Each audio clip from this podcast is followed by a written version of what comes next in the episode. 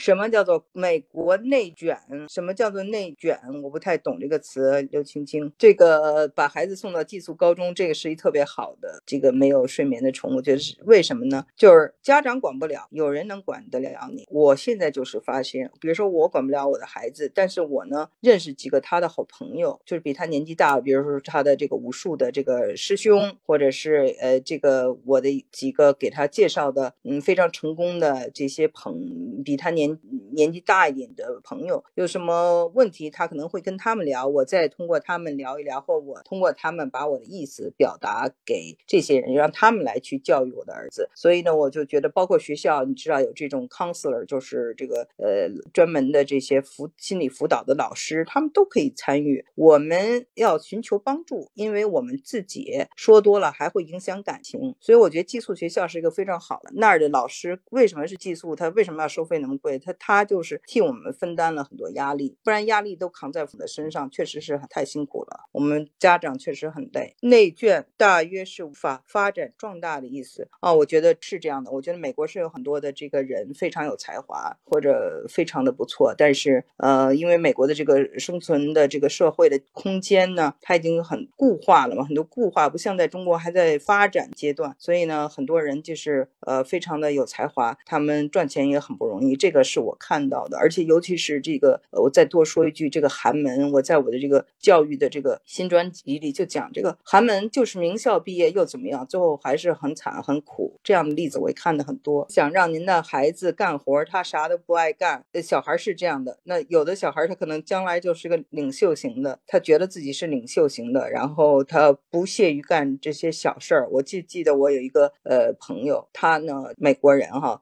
不是华裔，也就是他家比较富有，所以他什么活儿也不干，然后就在学校跟老师就吵起来。因为你们知道，在美国啊，你如果不干家务活儿，或者你家里使用阿姨什么的，这是美国人非常不欣赏的。但是他呢，就是说，嗯，我家里有阿姨，有人给我做了这些事了，然后呢，老师就批评他，就让他很丢脸，然后他就回家告诉这个他妈妈了，就他妈妈一点儿也没有怪他。结果呢，这是他大概初中还是小学发生的事情了。那时候他们家刚刚富有起来，所以呢，他也就说了实话了。嗯，现在呢，他是这个一家公司，他今年三十岁吧，很年轻，已经当了这家公司的执行副总裁。所以呢，他的这个不是说就不干家务的小孩，他就不能没就就是不感恩，或者就是将来成不了才，还真的不不是这样的。所以呢，他可能跟他性格也有关系啊。啊，有一位朋友说，您身边，嗯，黄岗啊，还是您是在哪里？这个听友三四二八八零五二，您说您，呃，这这个很多海外读书的孩子回到国内了，他们毕业了，在国内找不到一些不错的工作，呃，找到一些不错的工作，也有想转向欧洲去求学和工作的，您怎么看这个问题？有什么好的建议啊？这个欧洲工作我不太了解，就是如果是搞艺术的，比如说我我前举了个例子，我的一个好。朋友，他的就是我孩子的这个小提琴的老师，他是中央音乐学院毕业的，他的孩子也是在波士顿，呃，这个念的书，后来在那里头也嫁了一个美国人，然后他们都在这个波士顿的这交响乐团，最后发现这个美国是一个非常商业的社会，那么古典音乐呢是更不受重视，所以他们最后就搬到了这个呃这个欧洲，到欧洲去，呃，住在这个纽约，呃，住在伦敦，现在就是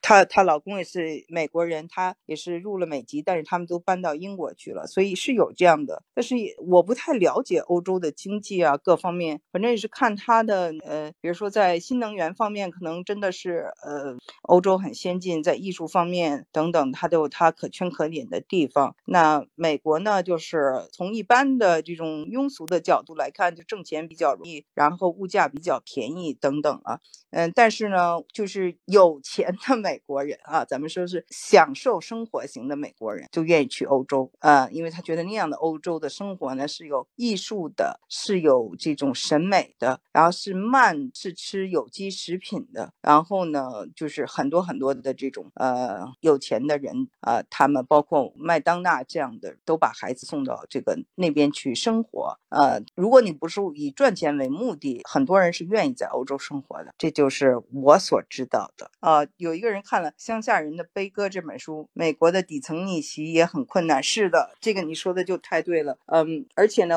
你们看到咱们看到过，我在上中学时候吧，而不是上大学时候了，看过那个杜拉斯写的《情人》，不知道大家看过吗？就是杜拉斯一家也是很穷的白人，知道吧？但是他还是这个富有的这个他的情人，这个北方中国北方的情人给他们家付了呃很多债务啊等等，但是他们一起吃饭还是奚落这个人，瞧不起这个人。其实这个心态就跟这个美国的白人底层是很像的。他一方面呢是这个他自己是贫穷的，但他一方面还有很很大的骄傲。所以这个呢就是一个为什么现在这个社会变得这么的戾气很重啊，或者有些事情很复杂。我觉得那个那个小说和那个电影看看挺有感觉的。我，但总的来说，如果这个就是内卷，确实是呃，美国是一个竞争非常激烈的这么一个呃社会，呃，很多优秀的人，他可能嗯受过很良好好的教育，他也许就是呃开就那个为快递公司工作，他也许就是修水管的啊，这种我见的就太多了，因为嗯不是每个人嗯都能够有这个上升的通道的，嗯，内卷啊是三声是吗？卷是三声，这个词儿是什么时候出来的？哦，最近比较流行的一个词儿，嗯，内卷，它是什么意思呢？就是向内卷，这这字面上怎么解释呢？哦，明白，越来越差。对高学历的人才做普通平凡的工作，这也是社会的进步。是啊，所以这个社会整体是非常的文明的，或者整体的素质是高的。只不过我们刚才探讨的就是这个人的上升的通道就比较难了啊，就是不像呃很多的这种他们在这个 baby boomer，就是美国人在那个 baby boomer 的时候，就是婴儿潮的时候，他们遍地都是机会，每一个人闭着眼睛都可以混得很好。这个点呢，就是说。财富积累什么都很快。那个时代呢，就是美国有那么一个时代啊，就是就就包括八十年代啊，就是他们的那个呃七十年代，他们的这个这个车都是八缸的，就现在都是很先进的啊。这个加油只要七毛多钱，在八十年代的时候特别欢迎移民，你去一个这个成人学校去学英文，还倒给你五块钱，对吧？就是鼓励你。但是呢，现在呢，他就是没有这样的一个这种环境。所以就是为什么教育变得越来越竞争激烈了？因为这个社会激竞争这么激烈，然后就胜出就很难，所以学校也变得就是教育变成了一种争夺的资源。呃，对这个非白菜，你说的很对。美国的婴儿潮时代就相当于我们中国的九十年代到二零一零年这二十年，遍地是机会，只要努力就有出头。是啊，那个国家的这个 GDP 增长是双位数字的，而且在城市化很多事情，还有这个 WTO 呃这个全球化的浪潮都赶上了。我们看到啊，就是很多的这个呃中国人呢，到了这个美国跟一些蓝领结婚了啊，嗯，就是他自己本身是一个知识分子，但是一个女，比如说有些女性，但是他们都跟一些蓝领结婚，这种例子很多，或者比他们大很多岁数的人结婚了，这种例子呢，其实开始呢你觉得挺奇怪的，后来你就发现，就是他们的因为这个蓝领的这个文化素质也并不低，那这个女生呃跟他可能在文化。话上没有那么大的差别，所以他们还是互相在一起有话说的，要不然怎么会结婚呢？对吧？所以这个呢，就是我以前也有点纳闷儿，后来也慢慢的理解了。非常开心的话题，我又学了不少东西，我就很喜欢这种互动。大家也可以跟我分享你的想法或你的困惑。像我们这个这位朋友说，他们这儿有来一个自来水公司招化验人员，普通本科都可以干的活，要求博士。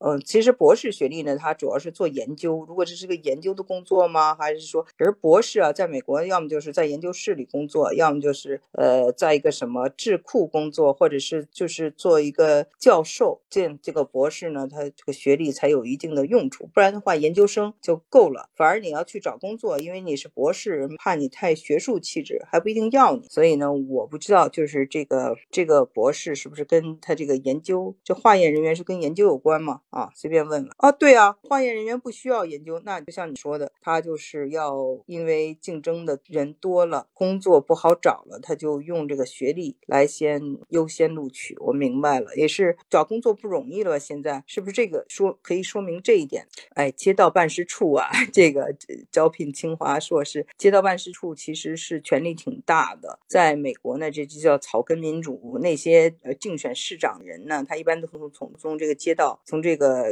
甚至从或者从业委会开始做起，都是这样。所以我们不知道以后那个国内会不会像美国这样越来越激烈，对这个呃所有的这些蓝领的人也都是大学本科毕业了哦，顺流逆流。我希望您能经常做直播，分享育儿方面的知识。好的，我我一定会经常跟大家分享的。嗯，因为我也很喜欢这种方式，这样呢，我们就像聊天一样，能够直接给到大家一些建议，大家也可以给给我直接的一个反馈，这样呢，就像朋友一样。有的时候说真的，我们都希望跟很聪明的人打交道，或者是我们希望跟很合得来的人打交道。可是你身边周围可能没有特别你觉得特别欣赏的、特别聪明的，或有同共同话题的人的时候呢，这个网络就让一切都变得有可能。就在这么一个直播间，我们可能都是有一群对同样话题感兴趣的人，然后都有同样看法的人，然后呢，互相可以指点，互相可以给予一些建议。我觉得这种呢，就是一种很很一是投缘，二是呢，也比可能跟一些周围，也许他们在你周围，但是并不能够有这么投机的话题或者这么投缘的人在一起聊天的那种快感。好，那今天的节目就做到这里了，谢谢大家，再见哦，祝你们周末愉快。